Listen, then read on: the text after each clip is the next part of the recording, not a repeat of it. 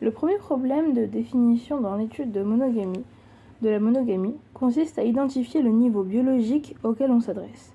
Gowati, 1996.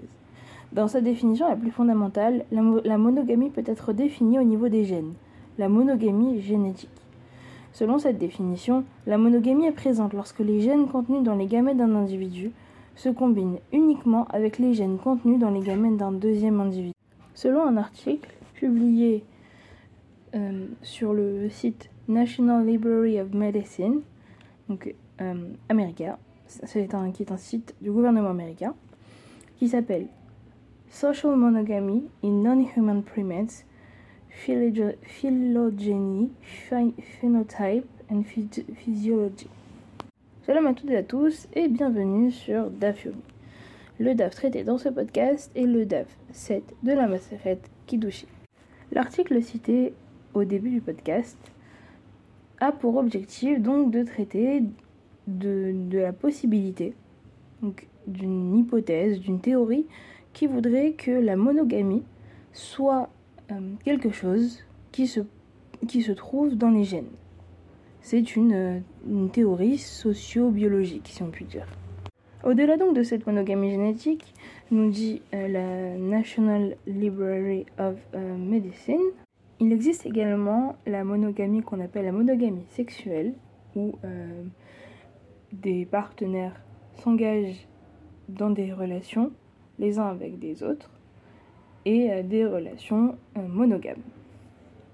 Et il existe également comme troisième type de monogamie, toujours selon l'article, qui est le niveau d'analyse le plus courant pour la monogamie, c'est la monogamie sociale.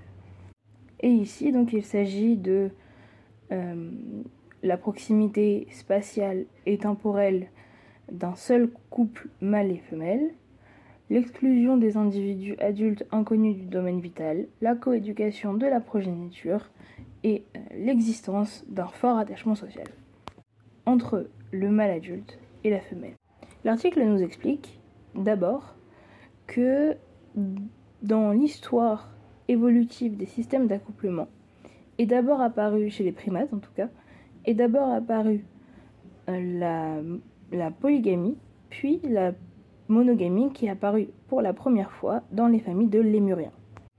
Et d'ailleurs, selon l'article, compte tenu euh, de la distance phylogénétique et des différences écologiques entre les primates, il est probable que la monogamie, selon cette théorie, soit apparue en réponse à de multiples conditions écologique et d'histoire de vie. Cet article nous, développe également comment, selon les auteurs, la monogamie des primates n'est pas juste un trait unitaire, mais une association de plusieurs composantes sociales comme la vie en couple ou la préférence sélective du partenaire par exemple. Par ailleurs, les relations monogames chez les primates ont également beaucoup de points communs euh, entre elles dans les caractéristiques comportementales. Ces caractéristiques sont d'ailleurs euh, gérées, on va dire, par des mécanismes neurobiologiques. Et selon l'article, ce sont des pièces essentielles du puzzle qui peuvent permettre de comprendre les fondements de la monogamie chez les primates euh, non humains. Si on associe à ça la théorie de Darwin selon laquelle l'homme descend du singe, théorie qui est euh, enseignée entre autres dans les manuels d'histoire, de 6 et qu'on peut retrouver au Natural History Museum de Londres, euh, eh bien on obtient une thèse sociobiologique selon laquelle finalement la monogamie, euh, la monogamie eh bien, serait quelque chose de génétique. Il y aurait des gènes, donc, de la monogamie. Et ça expliquerait que les hommes soient monogames. Dans un mémoire de thèse de l'université de Glasgow, qui s'appelle A Philosophical Investigation of Marriage de euh, Dolina Sylvia Dowling, l'auteur relève plusieurs points qui peuvent sembler problématiques dans cette théorie. Premier point de désaccord, c'est que nous sommes capables de résister à nos pulsions euh, naturelles et si la monogamie est quelque chose de naturel, de quelque chose de génétique, ça devrait être naturel. Donc dans ce cas, comment expliquer le fait que certaines personnes euh, aient dans leur nature propre le fait de, d'avoir plusieurs, plusieurs partenaires. Et donc de préférer entre guillemets la polygamie. Par ailleurs, nous sommes capables de résister à notre nature et à ce qui peut faire notre comportement instinctif. Et donc choisir de faire le, contraire de ce qui est euh, voulu par notre nature. Autre point de désaccord possible, il s'agit du fait que notre comportement dans le mariage, mariage euh, monogame, j'entends, eh bien, euh, ne peut pas être, géré par quelque chose qui est indépendant de notre volonté et de notre capacité de faire les choses telles qu'on veut, les faire. C'est donc en quelque sorte moi qui choisis comment euh, me comporter et dans quelle direction aller. Et dernier point de désaccord, il s'agit du fait que les pulsions naturelles, on va dire, ne sont pas nécessairement moralement bonnes. Et euh, selon quand on voit à première vue cette théorie, les, les sociobiologistes euh, semblent penser que de facto, la, nature de l'être humain va avec euh, une, sorte d'éthique, euh, des conclusions éthiques dans notre façon de nous comporter. Et donc, eh bien, de la même façon que la polygamie est quelque chose de, dans, dans les sociétés occidentales, moralement euh, ben, mauvais, eh bien, la monogamie est quelque chose qui est instinctif chez l'être humain, puisque l'être humain, euh, le comportement de l'être humain relève de euh, d'un comportement qui est place au DAF 7 de la Maseret Kiddushin.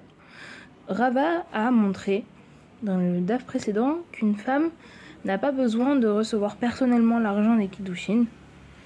Euh, ça peut être un envoyé qui va le recevoir pour elle. Et en s'appuyant sur la loi de l'esclave cananéen, Rava a également montré que l'homme qui veut épouser une femme n'est pas tenu de donner son propre argent pour les Il va maintenant euh, présenter un troisième enseignement qui va allier les euh, deux premiers cas.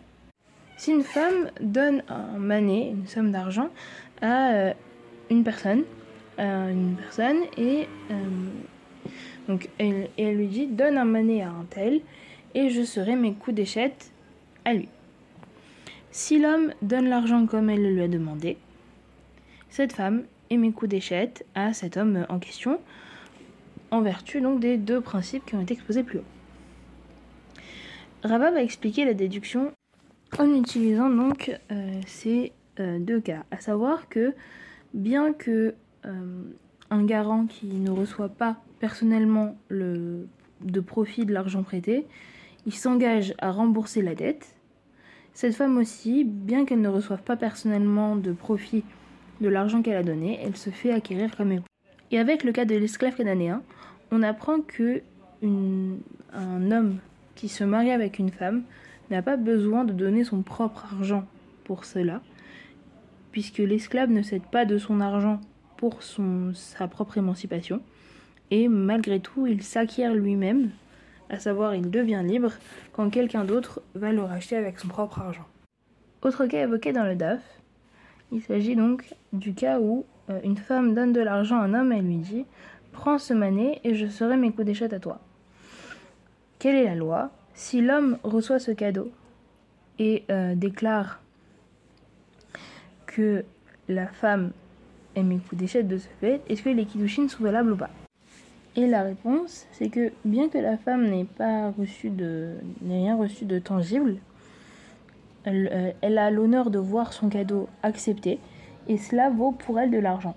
Donc on pourrait mettre cela en évidence par le fait finalement qu'elle serait prête à payer au moins une prouta à une personne qui pourrait finalement convaincre cet homme euh, d'accepter son cadeau et donc c'est cet honneur qui fait office d'argent, on va dire, euh, qui va servir d'argent des Kiddushin. Et donc, c'est cela qui peut faire dire, qui fait dire à Marzoutra que oui, elle est euh, mes coups d'échelle.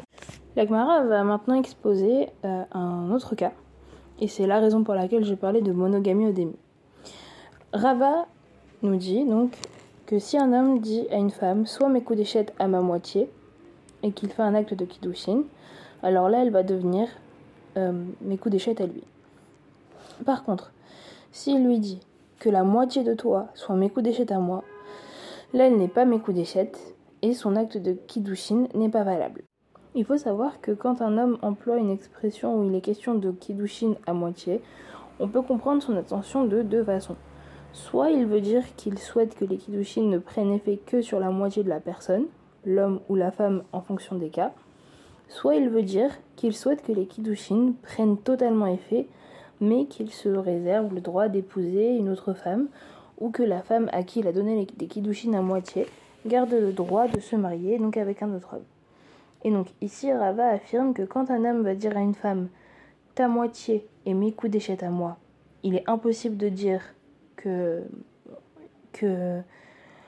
qui lui réserve entre guillemets le droit de se marier à d'autres hommes avec un autre homme puisqu'une femme ne peut pas se marier avec deux hommes. Et donc Rava explique donc que un homme ne peut se marier avec deux femmes et donc puisque pour lui c'est permis, on peut en déduire que quand il va dire soit mes coups d'échette à ma moitié, il faut comprendre que ce qu'il lui dit c'est que si je veux épouser une autre femme à part toi, je pourrais l'épouser à savoir qu'il n'est pas interdit par la Torah euh, ni par décret rabbinique à un homme d'épouser plusieurs femmes dans la mesure où il va pouvoir subvenir à leurs besoins. L'interdit est en vigueur de nos jours dans la plupart des communautés et il est dû donc au Kherem de Rabbeinu Gersham Meor Hagola ou à des décrets locaux qui ont été adoptés euh, par différentes communautés euh, tel qu'on peut le voir dans le Tour, le Shulchan Aruch et dans le Evan le, le, tome entre guillemets Evan du Shulchan. On peut donc conclure qu'une femme ne peut pas être mes à moitié. Le DAF, euh, le DAF 7 à Bet, donc au verso, présente plusieurs questions euh, qui vont être en suspens, telles que par exemple euh, la question de Rava qui a demandé si un homme dit à un autre que tes deux filles soient mes coups d'échette à mes deux fils avec cette prota, quelle est la loi? Est-ce qu'on va d'après euh, celui, qui va donner et le bénéficiaire, donc dans les deux pères, le cas des deux pères, et en ce, que en ce qui les, concerne, eux, il y a une somme d'argent suffisante qui a été échangée Ou est-ce qu'on va d'après les enfants, puisque, ce sont eux qui sont concernés par les et en ce qui, euh, en ce qui les concerne eux, il n'y a pas d'argent requis pour effectuer les Kiddushin. La laisse cette question en suspens, parce qu'elle dit que la question reste en suspens. Euh, il y a une autre, question, par exemple, où Ravashi demande si un homme dit à un autre que ta fille soit mes coups d'échette à moi et que ton champ me soit attaqué avec cette prouta, quelle est la loi? Euh, Comment est-ce qu'on fait dans ce cas-là? Pareil, la question reste en suspens. Autre question qui est restée également en suspens, c'est une question de Raf Papa qui nous demande si un homme dit à un autre que ta fille soit mes coups d'échette à moi et que ta vache me soit acquise avec cette prota, quelle est la loi? Est-ce qu'on dit que son intention est d'accomplir les deux transactions avec la même pièce? Euh, Ou est-ce que, que son intention est d'épouser ta fille tout de suite avec une prota entière et la vache sera euh, acquise après par un acte de Meshiga, qui est un acte de déplacement. Et euh, pareil, à cette question, la question reste en suspens. Je vous remercie de m'avoir écouté et Shavuot